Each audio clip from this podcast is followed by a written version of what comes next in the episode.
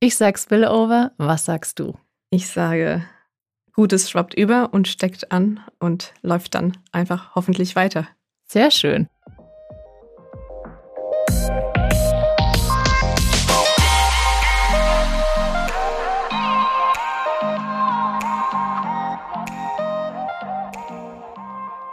Hallo und herzlich willkommen zur letzten Folge für 2022 Spillover, dem Podcast der Kultur- und Kreativwirtschaft Heidelberg.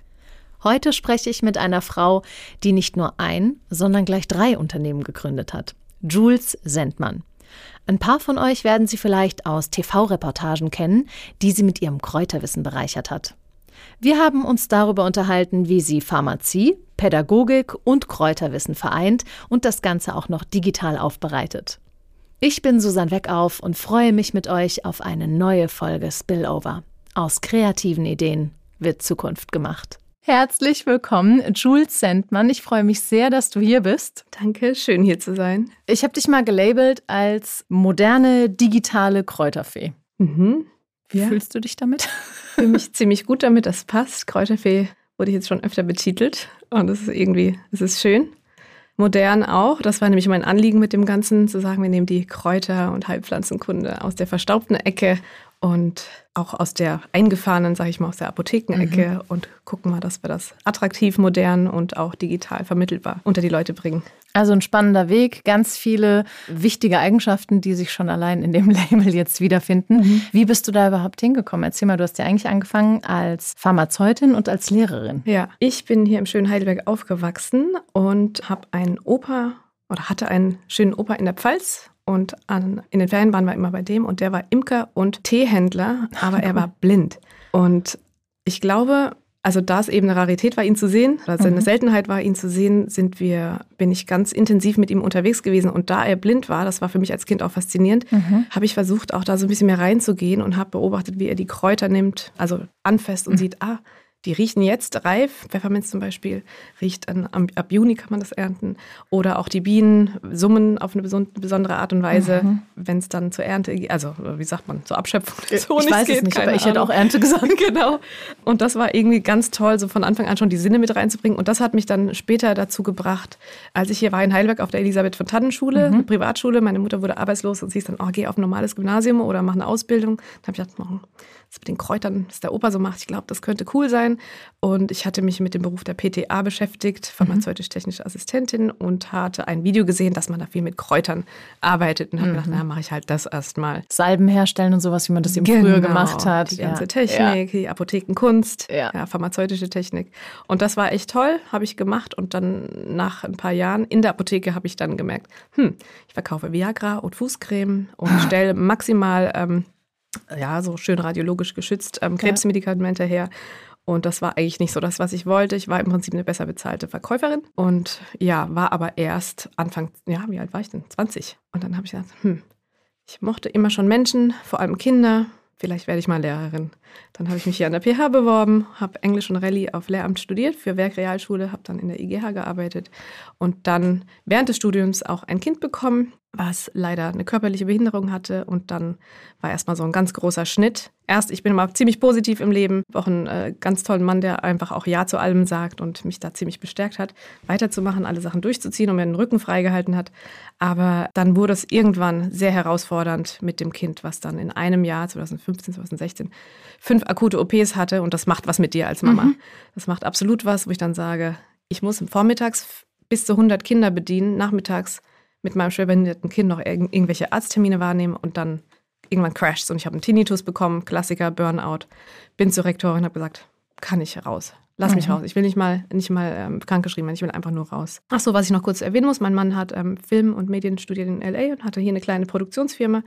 Und mit dem Tag, als ich ähm, den Schulladen hinter mir gelassen habe, mhm. die Anstalt, wie ein Kollege mal gesagt hat, kamen Aufträge von Pharmazieunternehmen. Da ging es um die Entwicklung didaktischer Modelle in Kombination mit Video- und Filmproduktion. Wann war das? 2016? Und das war 2016, genau. Oh, erstaunlich früh. Ja, und das war interessant, weil an dem Tag, als ich gesagt habe, tschüss, Schule, mhm kamen diese Angebote für eben, eine ebenfalls eine didaktische Arbeit, aber auch mit den ganzen Medien, die ich eben konnte. Ich hatte noch Medienpädagogik studiert an der PH und das wurde irgendwie alles rund und ich wusste, ah, Der liebe Gott hat er nicht vergessen. Und manchmal muss man eine Tür zumachen und dann ja. geht sofort eine andere auf. Und anders ja. hätte ich das ja auch gar nicht wahrnehmen können. Und so hatte ich einen Job im Sitzen, zwei Tage on Location, viel mehr verdient als in der Schule und hatte meine Ruhe und meine Ohren konnten sich erholen und ich konnte mich aufs Kind konzentrieren. Dann war ich noch natürlich viel in Kontakt mit meinen alten Kollegen und hatte auch ähm, in der Zeit, wo ich selbst noch unterrichtet hatte, immer so ein Ekzem an der Hand. Das mhm. habe ich hier auch beim Fensterland erzählt und das ging nicht weg.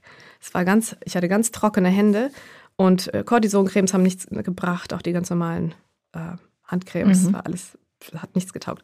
Und dann habe ich gedacht, mal schauen, ich gehe mal, wende, ich wende mich mal meinen alten Pharmazieunterlagen an. Da gab es ein Buch über Galenik, das ist die Arzneimittelherstellungskunst, nach dem lieben griechischen Arzt Galen. Und dann habe ich basierend auf einem Medikament, was jeder schon eingenommen hat, was im Kontakt mit der Haut schmelzt, eine Handbutter hergestellt. Ach, wie cool. Ja, weißt du, was für ein Rezeptur das war? Ich hätte vielleicht jetzt sowas wie Kakaobutter gesagt. Ja, aber was wäre das fertige Arzneimittel? Oder die Form, die Arzneiform? Äh, eine Salbe? Ein Zäpfchen. Ein Zäpfchen? Ja. genau. Stimmt, die ist noch, ja. Ja, bei Kontakt mit der Haut soll ja, es schmelzen, ja. ansonsten feste Form. Da fing die Zero Waste und die plastikfreie Welle an und habe ich gedacht, hier, ich will was Festes, was pflegt und ich will so ein Stück, so ein bisschen wie bei Lush, die ganzen festen ja, Haarshampoos ja. und so.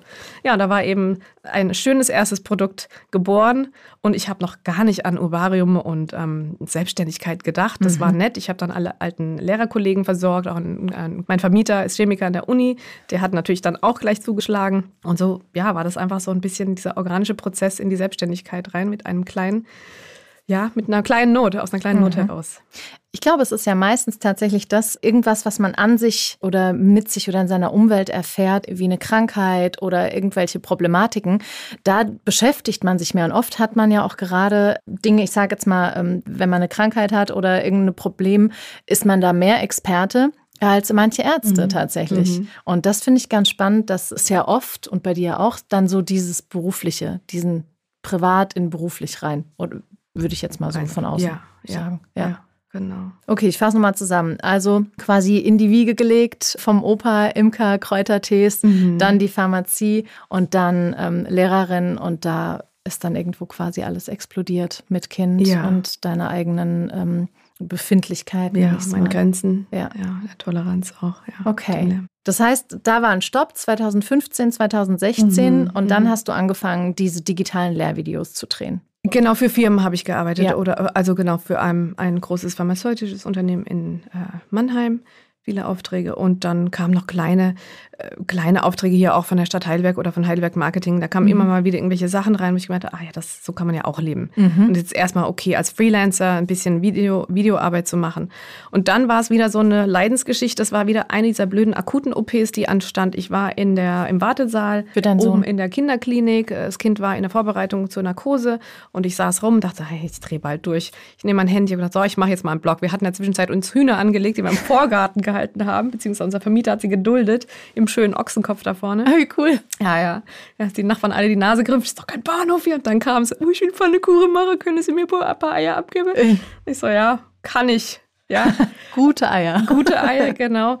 Die hatten wir und ich hatte dann angefangen zu bloggen. Mhm. Aus, Im Krankenhaus heraus. Ich, so, ich mache jetzt, einen, mach jetzt einen Blog, den nenne ich Stadtfarm.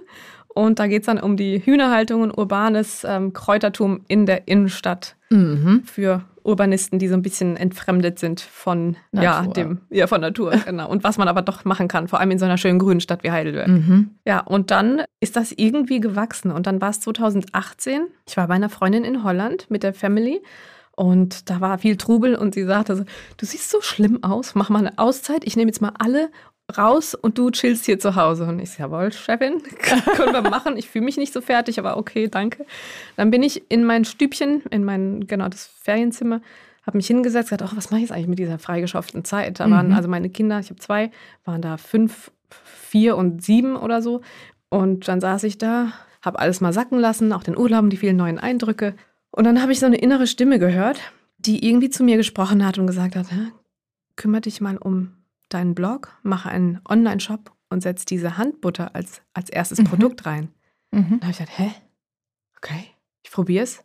Dann habe ich mich tatsächlich hingesetzt und habe geschafft, innerhalb von fünf bis sechs Minuten dieses Programm zu programmieren und den Online-Shop und das Produkt war drin. Verrückt. Hattest du damit vorher zu tun? Ich hatte also, wenig damit zu tun. Ich hatte halt so ein CMS-System. Mhm. Das, war, das war super. Das, da wusste ich auch, da gibt es eine Shop-Option, habe das reingestellt, habe ein bisschen über CSS da rumgetweakt, dass es dann auch designmäßig so ist, wie mir es gefällt. Mhm. Und den Text, also Text floss mir alles von der Hand. Weißt du, manchmal muss man diese Gunst der Stunde nutzen und sagen, ja. wow, okay, da ist gerade was, bam, rein und runtergeschrieben, wie als wäre ich unter Strom, hatte die fünf Texte und dann dieses Produkt.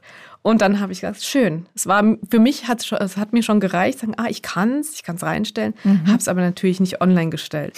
Es war August und dann war es Weihnachten 2018, wo ich dachte, hm, über einen Blog teile ich immer mal wieder Rezepturen oder Kräutermischungen und auch eben diese Handbutterrezeptur hatte ich schon ein paar Mal geteilt und Leute sagen, hey, kannst du sowas nicht herstellen? Wir haben eigentlich gar keine Zeit, uns sowas selbst zu machen. Total schön, aber können wir es bei dir kaufen? Ich so, ey, eigentlich nicht. Und dann war eben Weihnachten und ich dachte, warum nicht? Dann habe ich einen Post gemacht auf Instagram und gesagt, okay Leute, und da hatte ich, weiß nicht, 500 Follower oder so, habe das Produkt rein und gesagt, Leute, hier ist was, wenn ihr Lust habt. Und innerhalb einer Woche hatte ich dann Verkäufe für 500 Euro äh, für diese kleine Handbutter. Wie viele Seifen sind das ungefähr? Na, äh, eine, Handbutter, Entschuldigung. Eine habe ich damals verkauft für 8 Euro, jetzt kostet sie viel mehr. Ich habe nämlich jetzt eine Marketingfrau. Da, ja, muss man teilen, was ist 500 durch 8? Okay, es ist äh, auf jeden Fall viel.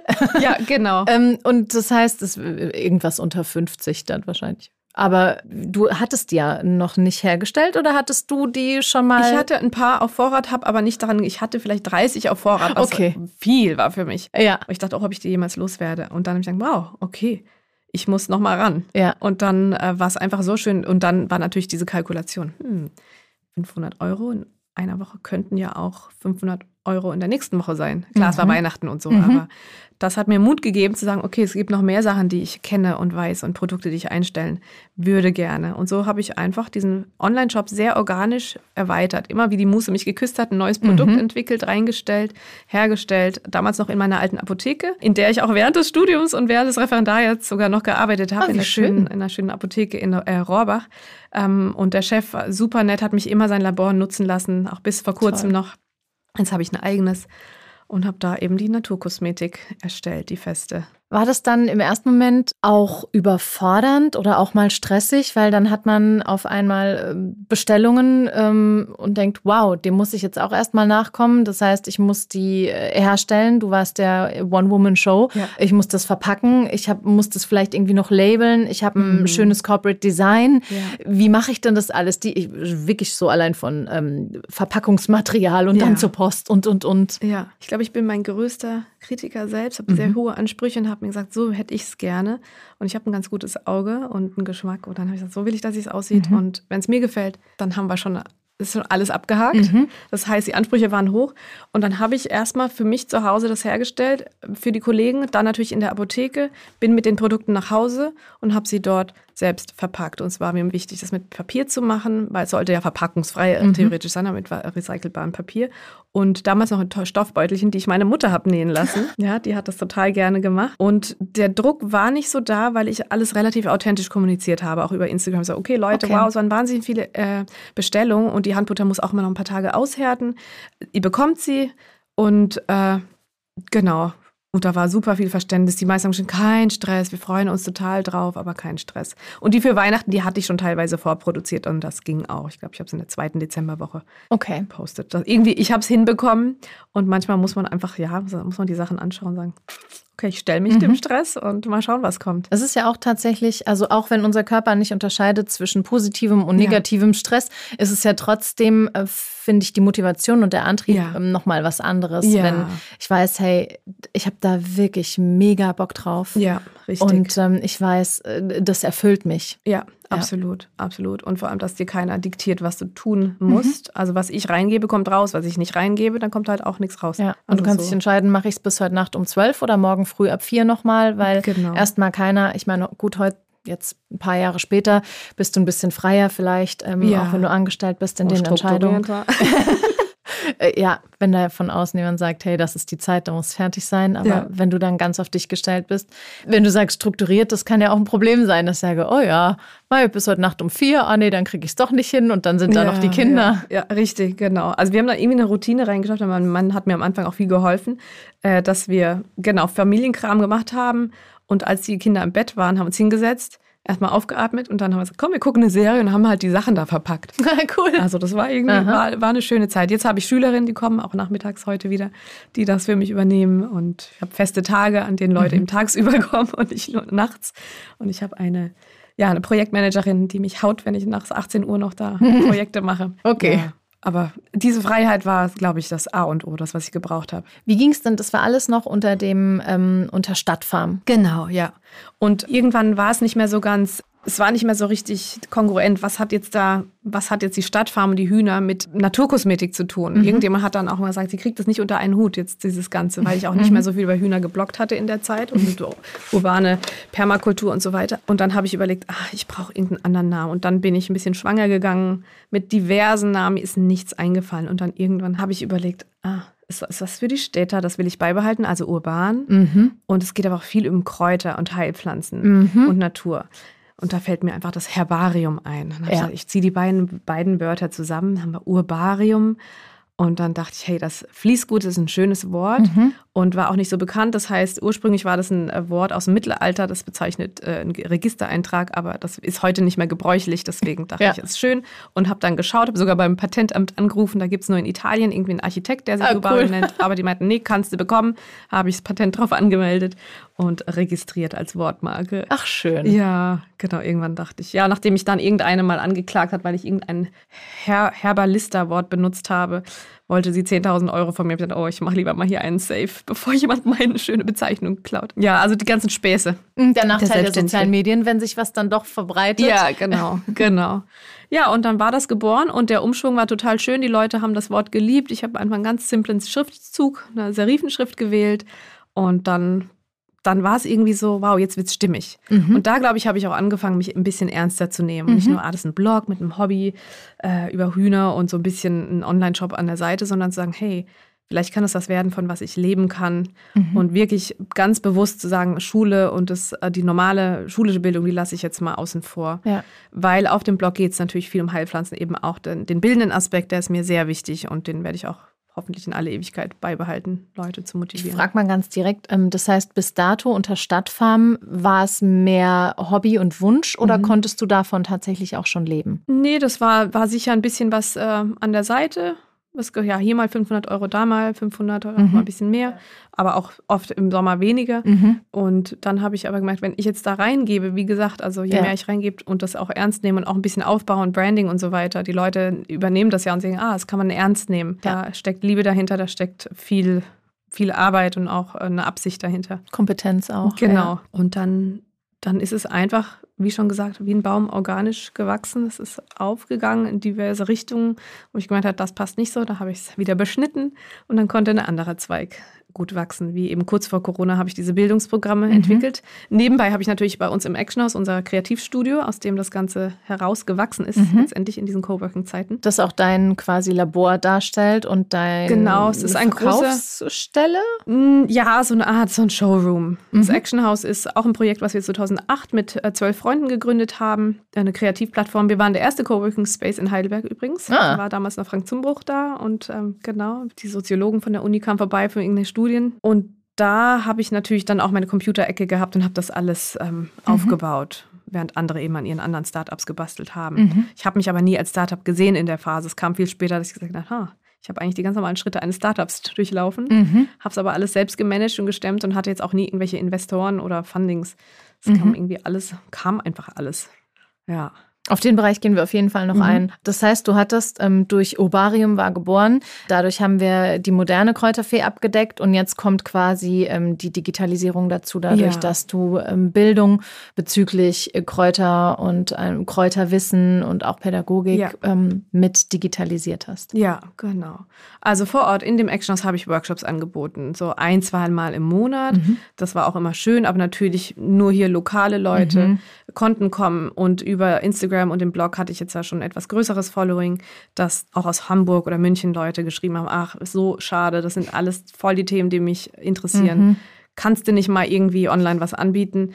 Und ähm, oder Leute waren auf der Durchreise in extra in Heidelberg bei mir vorbeigekommen. Dann habe ich gedacht, hey, die Welt ist so klein, wenn man es jetzt in die, wenn man das Ganze digital anschaut. Nehmen ja. wir doch die Möglichkeiten. Ja. Und dann habe ich vor Corona, im Winter vor Corona hatte ich, oder zu Corona hin, habe ich angefangen, ähm, dann die Kurse in eine digitale Form zu bringen. Was ja perfekt ist, wenn dein Mann eh aus dem Bereich genau. kommt. Und genau, der hatte dann schon wieder ganz andere Ideen. Ich habe ganz viel gelernt und übernommen und hatte das eigentlich alles alleine gemanagt. Ab und zu kam man hat noch die Kameraeinstellung. Da hat er immer sehr kreative Lösungen. So die Kameraeinstellung hat er dann oft übernommen. Genau, Schneiderarbeiten.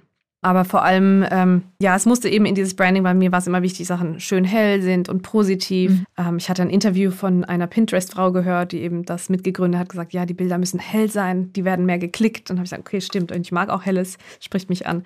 Und dann, ja, habe ich mein Studio aufgebaut im Action House und habe dann eben drei Module entwickelt über Heilpflanzen, Verarbeitung und Anwendung und habe dann eben schön munter in die Kamera geplaudert und geschaut, was passiert. Und dann war es im März 2020.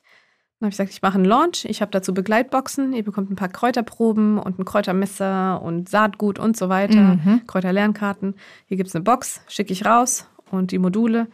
Und dann habe ich da über Nacht kam da innerhalb von zwölf Stunden, kam da 14.000 Euro rein. Perfekter Zeitpunkt vor allen Dingen. Ja. Jeder ist daheim oder viele waren daheim. Richtig, ja. richtig. Und da mein Mann so der gerade im Januar 2020 gesagt hat, ich höre auf äh, mit der normalen Arbeit. Der war äh, Business Coach bei größeren Firmen hier, also English Coach hat gesagt, ich habe keinen Bock mehr, ich brauche mal was Neues, hat das jetzt irgendwie sieben Jahre gemacht.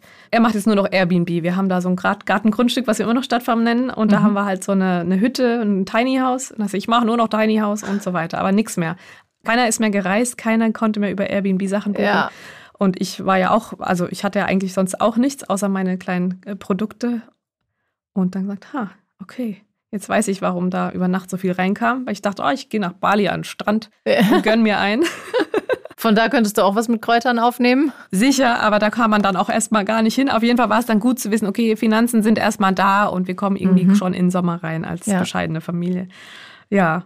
Und dann ähm, habe ich diesen Kurs regelmäßig wiederholt und noch ein zweites Programm entwickelt, weil viele Leute auch schon unterwegs waren mit Kräutersachen und sagen, ach, wir würden auch gerne Kurse anbieten, aber wir wissen nicht so richtig wie. Habe ich gesagt, hey, lass mal die Pädagogin ran, ich zeige euch, wie es geht da vor allem auch diese erlebnispädagogischen Aspekte mhm. mit reinzubringen. Genau, und jetzt habe ich eben diese zwei Bildungsprogramme und ganz neu seit gestern gibt es auch die Kräutersprechstunde, die mache ich einmal im Monat, wo ich so einen Live-Zoom-Call mache, wo die Leute sich einwählen können und wir reden immer ganz spezifische Themen. Jetzt gestern antivirale Kräuter und HNO-Geschichten, die man phytotherapeutisch abdecken kann und wie. Da kannst du natürlich immer ganz schön auf die Befindlichkeiten eingehen, die also Richtig. sehr aktuell alles. Richtig, ja. genau. Ja. Saisonal und dann noch ganz normale Themen. Ich werde auf jeden Fall auch noch über ADHS re referieren, aus eigenem Interesse. und auch Frauenthemen. Mhm. Männer haben auch schon sich gemeldet, auch ältere Herren. So, hey, hast du ein paar Tipps für die älteren Herren, also ab 50? Wir hätten da so ein paar Probleme. Ja, was kann die Natur für uns tun? Spannend. Also da habe ich noch viele Ideen. Und ja, genau. Aber Urbarium, das ist jetzt das, worunter man dich findet, ja. äh, das, was du machst, wo ja. du sagst, ich biete immer noch meine Produkte an mhm. und ähm, ansonsten Kurse. Richtig, genau. Einmal die Tees äh, und Naturkosmetik mhm. in dem Shop und die Kurse als Bildungs- und Lernprogramme.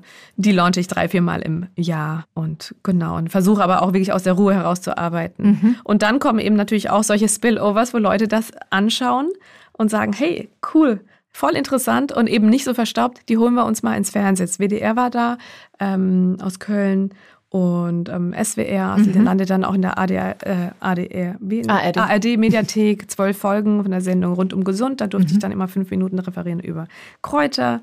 Das war dann auch während Corona kam die sogar. Und das war richtig schön. Jetzt vor zwei Wochen war im Schweizer Fernsehen ein sehr großer Beitrag, auch sehr ausführlich über meinen Sohn, seinen Werdegang und dann eben ein schöner, ganzheitlicher Beitrag über uns als Family. Ach, schön. Wie die Dinge eben geworden sind, wie sie sind. Und ähm, hier und da mal ein Magazinanfrage, Interviewanfragen. Also es ist ganz schön und ich pushe es jetzt nicht so. Wenn ich es machen würde, wäre wahrscheinlich viel mehr, aber ich versuche doch immer relativ geerdet vorwärts zu gehen. Und auch authentisch. Ja, dann, genau. Ja. Ich wollte jetzt auch gerade sagen, rückblickend oder wenn man das auch labeln möchte, um heute mal tausend Label rauszuhauen, ja.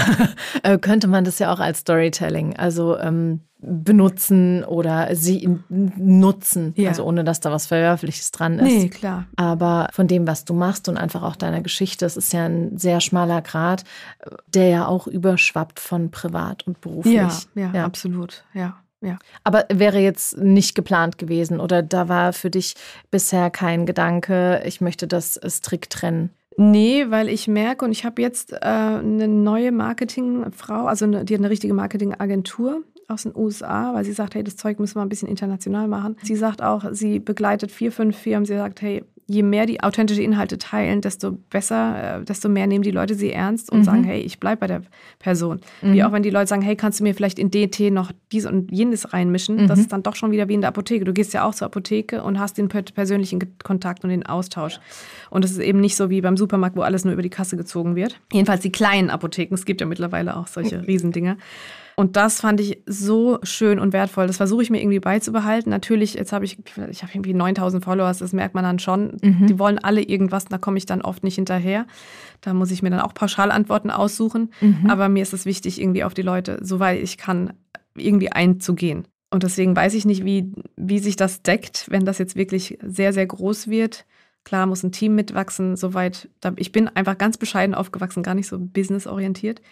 Da muss ich mir einfach Leute ins Boot holen. Weil irgendwann, gerade wie du sagst, ist die heutzutage, finde ich, ist der Grad sehr schmal zwischen, wo gebe ich Pauschalantworten, ja. wo versuche ich mir die Individualität einfach auch für meine ähm, Klienten oder meine, wie sagst du denn? Sagst du immer Follower? Wie benennst oh. du das denn? Ich sage immer Community. Ah, Community. ja, sehr gut. ähm, für meine Community zu behalten, weil eben, wie, da bräuchtest du ja dann irgendwann eine Person, die das stemmt. Ja, genau. Ja, aber das bist ja dann auch nicht mehr du. Das heißt, die Frage ist das dann auch jemand, die aus dem Pharmazeutischen kommt mhm. und das selbst beantworten kann mhm. oder muss sie trotzdem nochmal mit dir Rücksprache halten oder wie, wie kann die Person das handhaben? Ja, ja. Mhm. Ich habe jetzt eine Apothekerin aus Argentinien, die eben gerade hier auf ihre Approbation wartet, die mir hilft. Die hat die Produktion übernommen. Das ist ganz gut. Ich entwickle die Rezepturen, mhm. ist auch ganz neu. Jetzt wieder eine, eine Deo-Creme, eine neue. Und sie stellt sie dann her. Das heißt, dadurch habe ich neue Zeit gewonnen. Abgepackt wird es durch die Schülerin. Ist auch total schön. Ganz, ganz süße Mädels. Und Dienstags und Donnerstags arbeite ich mit einem anderen Mitarbeiter im Medienbereich. Also da habe ich einiges gut aussourcen mhm. können, sodass ich ein bisschen Zeit habe, wirklich auf die Sachen eingehen zu können. Und dann wird es wohl so sein, dass irgendwann der Deckel drauf kommt und sagt, okay, hier, ihr könnt uns, so wie es auch war, man kann ja heute nicht mehr bei Instagram anrufen. Ich weiß noch, wie vor ein paar Jahren, wenn Echt? was nicht gepasst habe, habe ich bei Instagram angerufen und habe gesagt, hey Leute, ich komme mal wieder nicht rein. Oh ja, wir helfen dir. Troubleshooting. Ja. Das kann man sich heute nicht mehr vorstellen. Nee. Nicht, dass ich so groß werden will, aber irgendwann muss man sagen, ihr könnt jetzt mich so privat nicht mehr kriegen. Ich habe aber hier ein paar schöne Antworten vorbereitet. Mhm. Ja, das ist ja, das ist so ein bisschen, was mich da schon schmerzt, wo ich jetzt schon merke. Jetzt hat mir eine heute Morgen zum fünften Mal 20 Fragen geschrieben und ich so, ich kann nicht mehr. Das ist ja auch das, was man verdeckt. Das ist das, was nicht bezahlt wird. Wenn du in, in einer Arztpraxis anrufst, mit deiner Ärztin telefonierst, mhm. dann hast du später eine Rechnung über Richtig. 15, 20 oder Richtig. keine Ahnung wie viel Euro. Mhm. Und das ist ja was, was ähm, in einem kleineren Unternehmen, auch wenn du sehr nahbar bist, ja. was ja einfach so zwischendurch läuft. Ja, hast du mal kurz, hast du mal fünf Minuten. Richtig. Jeder Coach, jeder Anwalt würde ja. dir das in Rechnung stellen. Richtig, genau. Und das habe ich heute Morgen auch beschlossen. Ich schreibe ihr, hey, Fragen dazu, du kannst eine Coaching-Session mit mir buchen, kostet 150 Euro. Euro, hier ist ein Timeslot. Ja. Weil, also es geht nicht mehr. Genau, weil es sind ja bei jetzt 9000, knapp 10.000 Follower, sind das ja, äh, ist das ja kein Einzelfall. Nee, richtig. Ja.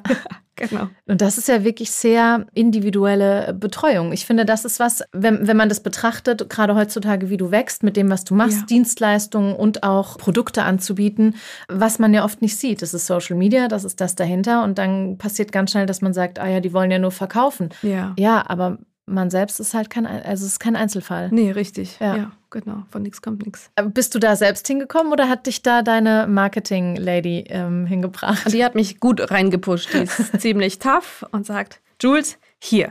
Auch du musst Feierabend haben. Mhm. Du kannst dich nicht verteilen. Die wollen alle einen Teil von dir. Ja. Du darfst dich nicht so hergeben. Ich so, okay, okay, okay, ich hör's. Die ist ganz streng mit mir. Ich empfehle sie jedem. Also. Und sie hat ja auch dadurch, du, du hast gesagt, die äh, kommt aus Amerika? Ähm, nee, das ist die andere, die ähm, jetzt so richtig auch an das, die würde ein bisschen Marketing übernehmen. Mhm. Das ist meine persönliche Beratung eigentlich okay. hier, hier aus Heidelberg eine. Ah, okay. Die Nahal. Ich weiß nicht, ob du die kennst. Ja, habe ich schon mal ge äh, ja, gesehen, ja. auf jeden Fall. Ja, ja, auf jeden Fall. Die ist badass und ja. ja. Ladyboss auf jeden Fall. Ich glaube, das funktioniert auch für andere. Also gerade selbst aus der Coach- und Therapeutenbrille zu sehen. Für, für mich selbst, da hapert es manchmal auch, ja, aber genau. für andere funktioniert es dann. Man sagt, hey, hier, schau mal dahin, schau mal dahin. Genau, Deswegen finde ich, ist das auch so was Wertvolles. Absolut. Ähm, da jemanden zu haben, weil das ist meine eigene Brille. Ja. Und ich stehe da, wie du sagst, mit einem Fuß in Authentizität, mit dem anderen aber im Business. Dann muss ich überleben, dann möchte ich dem allem gerecht werden. Mhm. Und die Family ist ja auch noch da. Richtig. Genau. Und irgendwann ja. merkst du, wow, es geht in alle Richtungen und ich habe mich verloren auf der Strecke. Und da soll es ja. eben nicht hingehen, sonst bin ich genau wieder da, wo ich war, als ich in der Schule ja. stand und gedacht habe, was mache ich hier mit diesen 120 schreienden genau. Erstklässlern. Ich habe nicht mal Grundschullehramt studiert, die haben mich in die Grundschule in den Sportunterricht gesteckt und meine Ohren brennen durch und zu Hause muss ich mich wegsperren und sagen, Kinder, redet nicht mit mir. Irgendwas ist verkehrt. So was mache ich nicht nochmal. Worauf ich ähm, hinaus wollte mit deiner, äh, aus Amerika kommt die andere, deine genau. Beraterin Marketing. Ja. Dieses Storytelling, ähm, weil du vorhin gesagt hast, ja. sie sagt ja auch, ähm, zeig was von dir, Richtig. zeig was von deinem Privatleben, ja. auch mach dich nahbar. Genau. Ähm, das ist ja, finde ich, nach wie vor was, was die Amerikaner noch besser machen, ähm, mhm. in Anführungsstrichen besser, aber was in Deutschland ja noch nicht ist. Ja. So. Bemerkst du das auch, wenn du irgendwie mit, mit anderen ähm, netzwerkst oder ich sage jetzt mal vielleicht auch mit Konkurrenten, dass das was ist, was hier noch nicht so verbreitet ist und was dir hilft? Vielleicht habe ich da ein kleines bisschen die Nase vorne, weil ich eben von Anfang an das zum Thema gemacht habe. Wie gesagt, ich habe nicht als Business angefangen zu bloggen, sondern hatte zwar mhm. ein persönlicher Account, wurde dann zum Blog und dann zum Business-Account. Da gibt es eine, die macht viel Kräuteranbau auf dem Balkon mhm. und die zeigt wirklich nur ihre Kräutergeschichten und ihre mhm. Beratung und so weiter. Und irgendwie haben dann persönlich geschrieben, dann hat sie schon, ah, sie hat jetzt zweites Baby bekommen. Ich so, wow, ich wusste gar nicht, ich weiß überhaupt nicht, dass da noch ein Mann in deinem Leben ist und noch ein Kind und vor allem jetzt ein zweites und ja. dass du schwanger warst, hat kein, kein Mensch hat es mitbekommen. Ja. Okay, also es war aber nicht mal so, dass ich sagen konnte, oh, jetzt macht alles Sinn, sondern ich so, hä, das hat überhaupt nicht mehr gepasst. Und es hat mir gefehlt, das nicht ja. wissen zu können. Auch, ja, es ist ja, man folgt den Leuten, man denkt, man ist Best Buddies, obwohl ja. jetzt die Person, die man folgt, irgendwie einen noch nie gesehen hat. Also das merke ich auch, die Leute umarmen mich dann auf der Straße und so. Und ich so, ah, okay, ja. ich kenne dich, du bist doch die Jules und ich folge dir schon so lange. Ich so, ah, wer bist du? Vor allem alle haben ihre kryptischen Namen. Ja, ja. ja. Und da finde ich, genau, können wahrscheinlich hier in Deutschland noch ein bisschen was abschneiden. Wir sind ja schon auch immer sehr aufs Professionelle aus mhm. und sind auch nicht ganz so outgoing wie die Amis. Und ich denke, da können wir ein bisschen was lernen. Und die Amis können vielleicht noch mal ein bisschen einen Schritt zurückfahren, weil mhm. manchmal mhm. ist es auch TMI, too much information. Ja. Ja, ja. genau. So eine, ich glaube, dann fahre ich eine gute Schiene so in der Mitte. Ich frage mich das tatsächlich auch immer. Ist es das, was man möchte, was gewollt ist oder nicht? Muss ich mit dem Markt mitgehen? Ich habe letztens gelesen, ich folge einer ähm, Psychotherapeutin, die hat dann, die ist, hat jetzt Instagram für sich entdeckt, hat auch schon einige Follower und dann hat sie mal eine Kaffeetasse gepostet, dann geschrieben, oh, ich bin da gerade Kaffee trinken und dann kam prompt wohl eine Nachricht, die hat sie dann auch ähm, gepostet. Ja, äh, was hat denn das jetzt mit Psychotherapie zu tun, dass du deinen Kaffee postest? Denkt, ah ja, ist auch spannend. Also ist, auch diese Seite gibt es wohl. Dass die Leute so fordern. Genau. Okay, dass ja. es dann heißt, ja, nee, also will ich jetzt nicht. Also ist vielleicht aber auch die Umgewöhnung, wie habe ich dann überhaupt angefangen? Ja, habe ich angefangen ja. sehr professionell? Ja. Vielleicht hat mein Account ja nicht mal irgendwie ähm, ein, ein, Bild von mir, also kein, keine Personifikation. Mhm, mhm. Ja. Ja, ob es das andersrum. eher steril, also einfach so statische Bilder mhm. sind oder ob wirklich ein Mensch lebendiger mit seiner eigenen Energie dahinter steckt. Ja. Genau. Ja, ich habe mich entschieden dazu. Ich hatte dann auch zwischendurch die Frage, ist das jetzt ein Product Brand oder ein Personal Brand? Habe ich gesagt, mhm. ja, ich bleibe beim Personal. Vor allem, mhm. wenn ich dann in diese Bildungsrichtung gehe, also es ist wichtig, Leute mir vertrauen und sagen, okay, ja. die weiß, von was sie schwätzt. Ja. Und äh, wir können was bei ihr lernen und ähm, ist alles, mir fallen jetzt, fallen jetzt gerade nur so denglische Ausdrücke ein. Tried and proved. Das ist alles bewährt. Ja, ja, ja.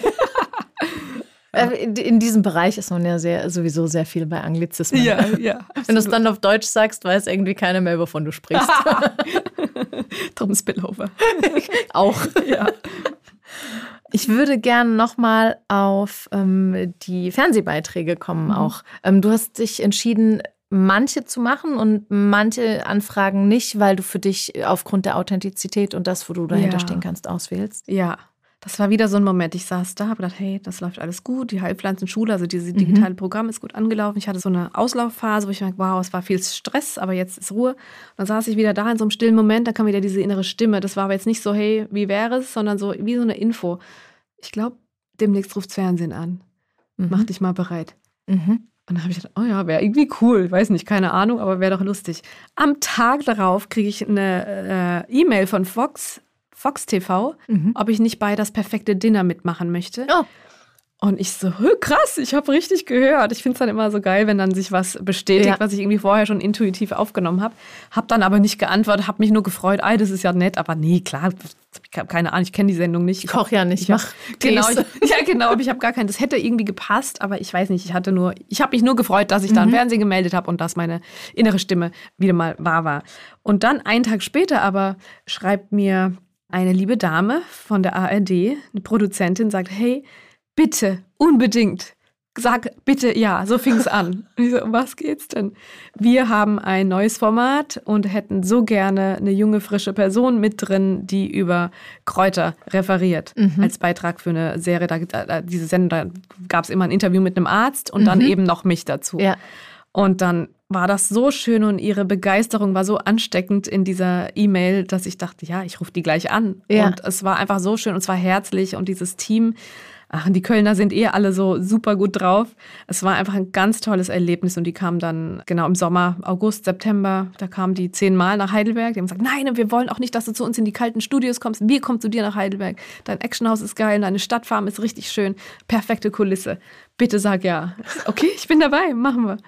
Ja, und dann war es super chaotisch und super sympathisch. Es war ein ganz tolles Team. Gut zu wissen jetzt hier mit, dem, mit der Bildbrauerei, weil der Kameramann dann ab und zu mal seine Mikros vergessen hatte. Oh Gott. Nach Mannheim musste zur nächsten Produktionsfirma. Ja, ja, es war lustig. Super authentisch, hat perfekt gepasst. Sehr gut. Ja, ja, ja. Hat dir das äh, einen Sprung, ähm, wie sagt man denn, verpasst gegeben? Also in deinen Follower, in dein Business? Es ähm. hat mir auf jeden Fall Ernsthaftigkeit verschafft und Seriosität, jetzt mhm. in der ARD zu sein. Ähm, es haben mir, wie gesagt, viele ältere Herren geschrieben auf mhm. einmal. Und da merkt man auch, okay, das Publikum ist dann ein bisschen älter, die eben sich so Gesundheitssendungen anschauen, im normalen Fernsehen, auch der Mediathek. Aber alle um mich herum sagen, oh, meine Mutter hat dich gesehen und hier und meine Kollegin. Also es ist, ist gut angekommen. So furchtbar große Reaktion auf meinen Socials habe ich nicht gemerkt, dass jetzt irgendwie plötzlich mir da hunderte von Leuten mehr folgen. Das mhm. war irgendwie gar nicht. Zwei verschiedene ähm, genau. Zielpubliken. Es war ja. interessant, dass es so ein bisschen nachgetröpfelt ist. Ja. Also das lief dann lang in der Mediathek. Es ist vielleicht sogar immer noch zu finden. Ähm, und immer mal wieder wieder kam am Anfang, hey, ich habe dich da gesehen, ich habe eine Frage, hey, ich habe dich hier gesehen, hast du Lust auf ein Interview in unserer Zeitschrift? Mhm. Da kam nachhaltig mhm. kam äh, Reaktionen. Jetzt nicht nur beim, wenn ich jetzt heute was poste, ist es morgen schon wieder weg und da war es ja. eben schön, längerfristig was zu sehen. Und es war ja, es war einfach toll, auch nicht alleine alles filmen zu müssen und dann auch mich so ein bisschen neu zu entdecken als referierende Person. Mhm. Und dann, ich habe erstmal total steif gesprochen. Die so, nee, mach das so wie in deinen Stories, so voll, kannst ruhig chaotisch sein. Ich so, oh ja, das kann ich. und dann, ja, dann lief's und war schön. Ja. Ja. Sehr schön. Ja. Spannender Weg, mhm. auf jeden Fall. Ja, ja. Ich bin gespannt, was noch alles kommt.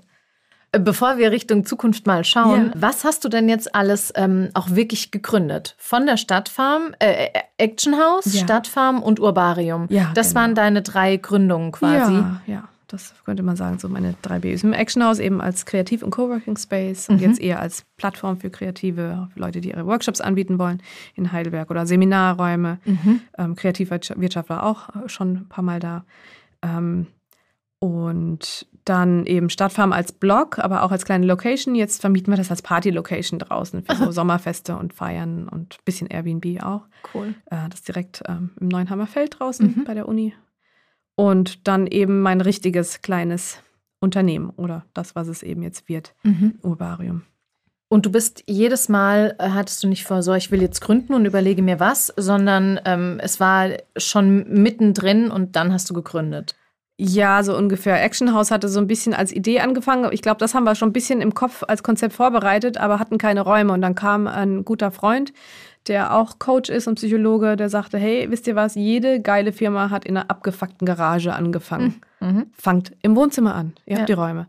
Und dann haben wir gesagt, cool, wir haben Filmanalyseprojekte gemacht und ich hatte Nähkurse und was weiß ich. Damals mhm. habe ich auch studiert, was weiß ich, Anfang 20. Und dann war krasses Feedback, Freunde haben Freunde mitgebracht und dann, hey, wir machen ein Team draus und dann wurde die alte Backstube von Bäcker Mantai frei und dann haben wir die Räume übernommen. Cool. Und da ist das ist das Action House? Das war das alte Action House. Das ist okay. jetzt ein Soundstudio, mit denen haben wir uns das geteilt. Das war auch super wundervoll, wie das passiert ist. Also wirklich wie ein Wunder, dass die Vermieterin eben ein halbes Jahr keine Miete wollte, damit wir da renovieren Toll, können, ja. wobei gar nichts zu renovieren war. Und ähm, dann sind wir in die alte Fahrradwerkstatt gegenüber, die tatsächlich auch Fenster hatte. Super. Vom E-Bike Solutions. Mhm. Und äh, weil der kam immer zu unseren Konzerten, im Action haben wir Wohnzimmerkonzerte angeboten und der sagte, hey, ich ziehe aus, wollt ihr meine Räume, bevor ich die wieder ja. freigebe? Ja, und da eben hinter der schönen Glaswand ist dann mein Regal, mein Shopregal für Ubario. Man kommt rein, es ist schon alles voller Pflanzen und schöner Produkte und hinten dran ist der Coworking- und mhm. Seminarbereich. Und rechts habe ich jetzt ganz neu ein Labor, habe ich auch von der Stadt abnehmen lassen. Genau. Das sind ja die ganzen Richtlinien, dann Labor, Richtung genau. Reinraum und so. Richtig, ja. genau. Sehr umgesetzt. schön. Äh, vielleicht waren ähm, einige Zuhörende, ich persönlich war zum Beispiel auch schon mal da, du hattest ja auch deinen Flohmarkt, den du Flohmarkt. Den Flohmarkt, war ja. gar kein Flohmarkt.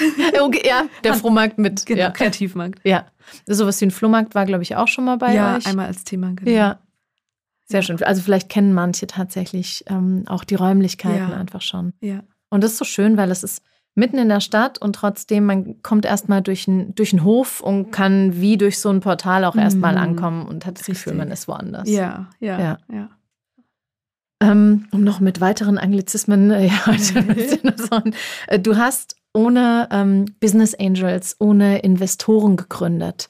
Wie war das? Gerade damals, ähm, das Startup-Thema 2008 war in Deutschland ja noch nicht so groß, vor allen Dingen in Heidelberg. Ja. Wie war das für dich und vor allen Dingen jetzt rückblickend, wenn du weißt, hey, heute, du hast vorhin einmal gesagt, ach, das nennt man so, ach, so wäre das auch gegangen. Ja. Ähm, das jetzt rückblickend zu sehen, was vielleicht noch möglich gewesen wäre oder dir vielleicht auch geholfen hätte.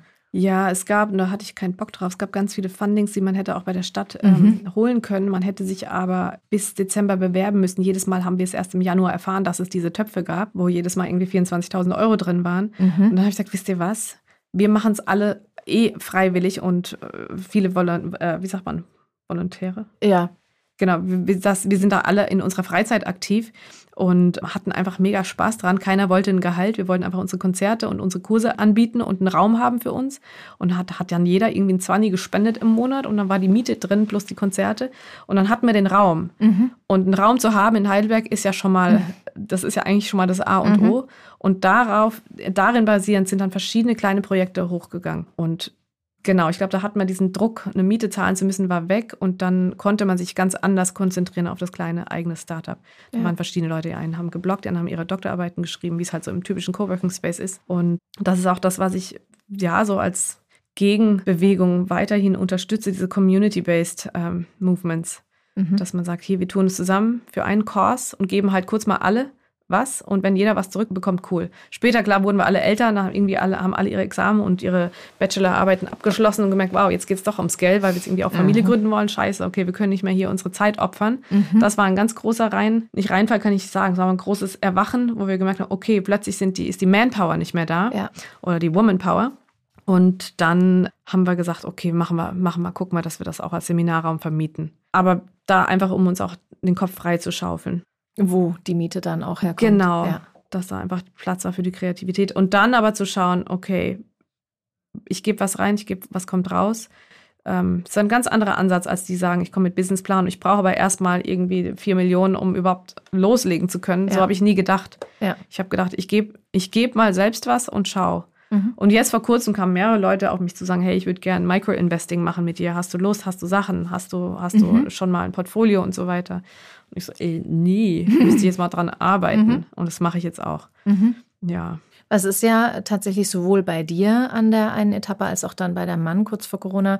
Bei dir war es das Beamtendasein und dann in, in eine Unsicherheit und bei deinem Mann aus einer Festanstelle oder aus, aus einem Freelance, gefestigten, ja, ja. Fest, genau. Ähm, und dann in, in was ich nenne es mal unsicher. Es mhm. würde ja heute gesellschaftlich so immer noch betitelt werden. Ja, ja, ja. sicher. Genau. Ja. Du weißt nicht, ob der nächste Monat, ob der nächste Launch von einem Kurs, ob der gut läuft. Ja.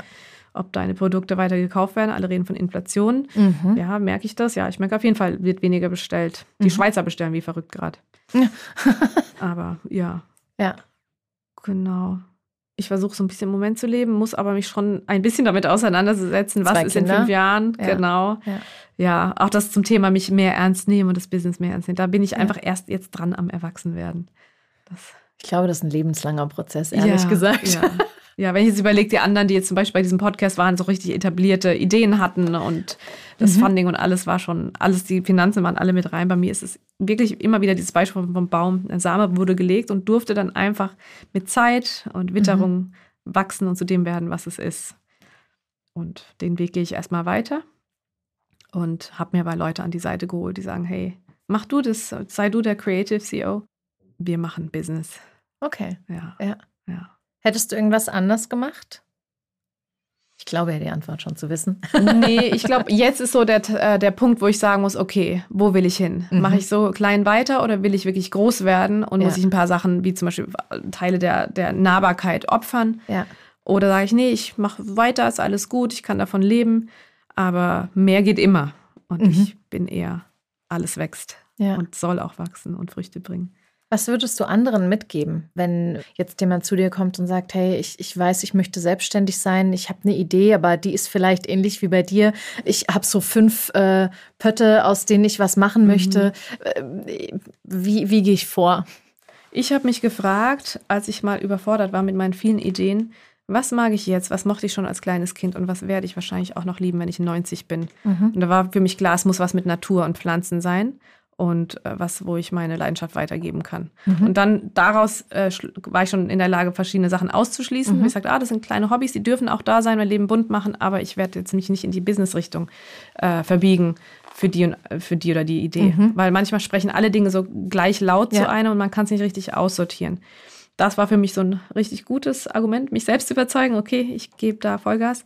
Und ähm, natürlich, wenn man in so einer Startup-Phase ist, du musst einfach doppelt und dreifach geben. Es ist Mhm. einfach so. Du musst dich weniger, du hast vielleicht weniger Freunde mal für zwei, drei Jahre, kannst nicht auf jede Party gehen und wirst auch weniger schlafen und solltest deinen Job so lange behalten, bis du wirklich ja, mindestens ein vierstelliges Einkommen im Monat dazu bekommen kannst. Mhm. Weil sonst macht es ja keinen Sinn. Ja, ja. Also das habe ich auch, ich war so lange in der Schule, bis ich gemerkt habe, okay, es ist, es ist Ja. jeden Monat safe was drin.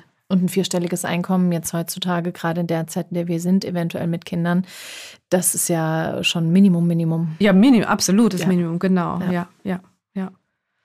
Genau, es sind ja schon viele Leute, auch jetzt so dadurch, dass die Kräuterpädagogen-Ausbildung Mhm. anbietet, die dann sagen, ah, ich wollte mich nicht impfen lassen, jetzt darf ich nicht mehr im Krankenhaus arbeiten, aber ich würde gern ähm, Naturheilkunde anbieten.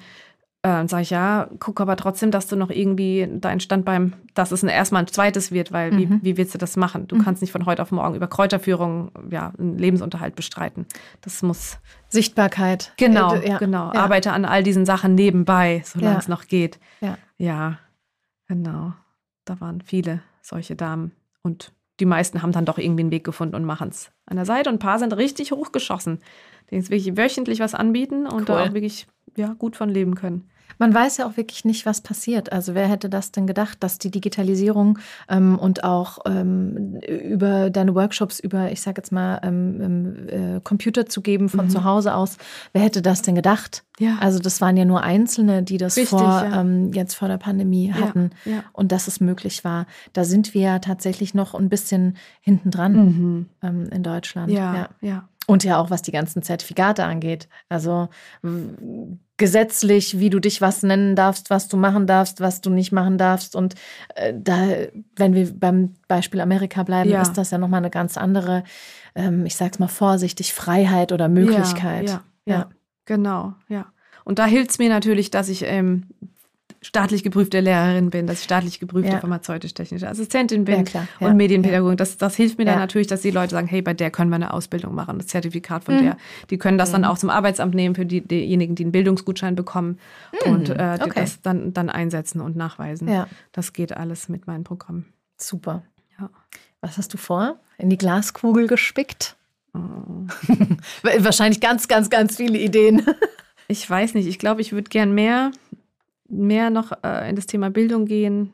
Ich habe überlegt, ob ich noch mal eine Heilpraktiker-Ausbildung mache, weil ich gerne auch mit Menschen one-on-one bin. Diagnostizieren kannst du ja jetzt nicht so. Ich kann jetzt nur beraten. Mhm. Darf ich, weil ich ja eben staatlich geprüft bin. Das war ja mein Job in der Apotheke Beratung. Mhm.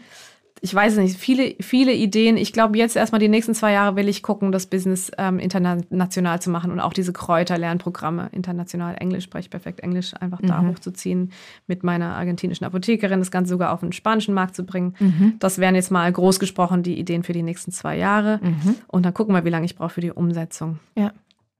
Ja. Und sonst viel Urlaub. Ja. Ja. In der Karibik. Schön. So cheesy sich das anhört. Ich war vor einem Jahr in Tulum und es war einfach der Hammer und da auch ganz viele Kräuterleute unterwegs da. Ganz, ganz Und ganz toll. andere Kräuter und ganz andere ja, Zeiten. Ja, absolut fabelhaft. Ja, es wächst alles da, weil die haben so viele Cenotes unterirdisch. Da ist mhm. einfach alles warm und feucht, aber überall ist Süßwasser. Wahnsinn. Ja, das war schon sehr faszinierend. Eine ganz andere Kultur, die man dann nochmal so kennenlernt. Ja. In einer anderen Kultur. Ja, und das ja. finde ich wichtig. Rauskommen, ein bisschen was reinholen und dann ja. Sich prägen lassen. Ja. Wir haben jetzt schon ganz viel ähm, Spillover gehört, auch in deinem Wirken, in deinem Job. Und ähm, dein, dein Wirken in andere sowohl Wirtschaftsbranchen als auch gesellschaftliche Bereiche. Ähm, wo siehst du denn selbst äh, deine Effekte in verschiedene Bereiche und vielleicht auch in, in die Gesellschaft? Ja, also einen ganz tollen Spillover ist in den Bereich Achtsamkeit. Da sind ja viele, die gerade Coachings anbieten und die sagen, kannst du mir einen Tee herstellen? Ich habe hier, ähm, äh, ich mache Coachings für jetzt, ich habe einen, der macht für BMW und die Firma Brita, der macht da Managerschulung und Rewe, mhm. genau, Coachings. Mhm. Und äh, macht so Achtsamkeitskurse als Teil seiner Coachings also mal große Schulung mit vielen Personen, gesagt, hey, kannst du uns einen Tee herstellen? Wir labern jeweils 45 Minuten und die Räume sind einfach stickig. Wir brauchen was Erfrischendes, was wir beobachten können, was aber auch nach 45 Minuten noch zum Beispiel irgendwie was Tolles zeigt. Mhm. Und dann gesagt, okay, kann ich mitarbeiten. Jetzt habe ich für die einen Tee entwickelt und ähm, die sind in Portugal, arbeiten auch ganz viel hier in Deutschland. Mhm. Und es ist einfach schön zu sehen in Europa, wie sich das Ganze ausbreitet. Dann ähm, gibt es eine aus Luxemburg, die mit Erzieherinnen arbeitet. Also das ist ganz schön, da auch zu schauen, okay, in den Bereich, wo können die, oder ganz viele aus der Kräuterpädagogenausbildung, ja. wie die diese Dinge nehmen und auch da die Kindergärten mehr in die Naturrichtung äh, formen können. Ja. Und was haben wir noch? Ja, ich würde gerne in Hotels meine Tees als ähm, genau lokale Tees in Hotels sehen, in Cafés hier in Heidelberg. Genau. Das ist so ein bisschen wo ich hoffe, aus meinem kleinen Online-Shop rauszukommen. Oder wo es eigentlich, wo ich eigentlich schon auf dem Weg bin. Mhm. Ja. Dein Beitrag, was du erreichen ja, möchtest. Genau, genau. Habe ich irgendwas nicht abgedeckt oder gefragt, was dir noch wichtig wäre zu erwähnen? Neben natürlich ganz vielen Bereichen, die wir ausweiten könnten, aber. Ja. ah, das ist vielleicht eine schöne Frage. Du bist ursprünglich Heidelbergerin, ja. warst aber schon ganz viel in der Welt unterwegs. Mhm. Du hast gesagt, ähm, LA, New York, ähm, Berlin. Ähm, warum bist du hier geblieben? Ach, Heidelberg ist einfach so ein schönes Nest. Es ist safe und man, ich finde, man kann hier schon viel umsetzen, wenn man die richtigen Leute kennt und ein Netzwerk hat. Weil Heidelberg ist eine gute Basis, immer wieder auszuschwärmen mhm. und wieder zurückzukommen. Mhm. Und die Leute hier sind dankbar genug, auch neue Impulse aufzunehmen und sich prägen zu lassen. Das ist eine sehr junge Stadt und das, sie, sie, da vibriert was in der Luft, einfach dadurch, dass wir die Uni hier haben und mhm. ständig die neuen jungen Leute, ja, einfach immer wieder die, die, jungen Leute frischen Wind reinbringen. Genau, vor zwei Wochen war ich in Berlin, da habe ich auch gemeint, okay, es ist eine furchtbar arme Stadt. Wir können froh sein, dass Heidelberg echt eigentlich, also klar, die Kassen sind leer, mhm. aber trotzdem hier, man merkt schon, Dinge sind etabliert, man nimmt sich ernst einerseits hat man Grenzen, man kommt nicht so gut an Räume ran. In Berlin kriegst du in Neukölln sofort irgendein leerstehendes Ding und kannst da eine äh, Kunstgalerie reinmachen, mal mhm. für eine Zwischennutzung. Ist hier ein bisschen schwieriger. Aber ich finde es toll zu sehen, wie man kreative Dinge hier umsetzen kann und freue mich auch, dass wir hier, sage ich mal, in der Stadt und ähm, bei den Stadträten auch eigentlich immer ganz gut ankommen mhm. mit solchen, jetzt wenn ich ans Actionhaus denke, mit solchen kreativen bunten Ideen. Ist, man steht einem positiv gegenüber. Manche Sachen sind begrenzt, zum Beispiel unsere Räume. Wir dürften keine großen Veranstaltungen mehr machen, weil wir keinen Notausgang haben. Mhm. Hinten dran ist der Schule vor einer Schule und die sagen, nee, da könnte ja bei der Flucht, wenn es dann mal bei euch brennt, jemand über die Baumwurzel stolpern. Machen wir nicht. Also so dumme deutsche Regeln haben wir dann wieder. Ich sage, hier brennt es nie. Erstens, zweitens, hallo.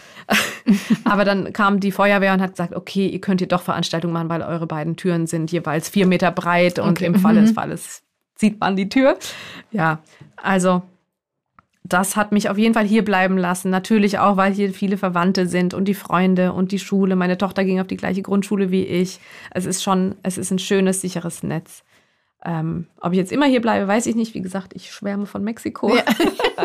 Aber ich werd, es wird immer mein, mein Zuhause sein. Es wird ja. immer meine Heimat sein mit der Brille der, der Gründerin und auch der Unternehmerin betrachtet, du hast eben schon mal kurz angedeutet, mit Berlin, da ist es vielleicht mal äh, schneller, aber vielleicht nicht so nachhaltig. Ja, ja. Und wo findest du, können wir da in Heidelberg noch was lernen? Ja, ich glaube, klar, man kann ein bisschen die Prozesse man, könnte man vereinfachen. Auf der anderen Seite, wenn ich mich richtig krass durchboxen will, dann mhm. weiß ich, ich nehme mich jetzt ernst. Und das ist eben nicht nur so ein, äh, eine Eintags, ein, nicht nur eine Eintagsfliege, mein kleine, meine kleine Kunstgalerie, sondern wenn ich sage, da muss ich mich durchboxen, dann wird das auch was Gutes sein. Und wie der Pascal Baumgärtner mit seinen äh, verschiedenen mhm. Raumnutzungen ist ganz schön. Also er hat da auch was Nachhaltiges geschaffen. Ja. Und ähm, ich am Anfang gedacht habe, okay, warum nimmt er jetzt hier diese kleine Bäckerei? Was soll das? Da ist er jetzt drei Monate drin und dann war es das oder was? Ja. Aber dann zu sehen, okay, man kann sowas machen. Ja, ich wünsche mir wirklich, dass die Stadt da ein bisschen entspannter wird, dass man wirklich einfacher an diese Projekte rankommt. Und dann bin ich aber auch dankbar. Mein Mann hat immer gesagt, ähm, Big Fish in a small pond. Also hier kann man schnell Aufmerksamkeit ja. äh, erreichen, weil es eine kleine Stadt ist, die ja. aber sehr interessiert ist an dem, was die Menschen hier tun und ähm, auch gut vernetzt ist. Heidelberg ist immer so ein, so ein Mikrokosmos, finde ich. Und man denkt immer, es ist das Zentrum des Universums, aber man ist einfach nur good old Heidelberg. Ja. In good old Germany. In good old Europe. Aber es ist tatsächlich ähm, eine sehr bekannte Stadt, auch über die Landesgrenzen hinaus. Richtig, ja. genau. Ja. ja. ja. Damit man alles mit, nutzt es und hofft, das Stadtfeld ein bisschen prägen zu dürfen. Sehr schön. Jules, ich danke dir für all die Einblicke und deine Learnings und ähm, überhaupt das Gespräch. Gerne.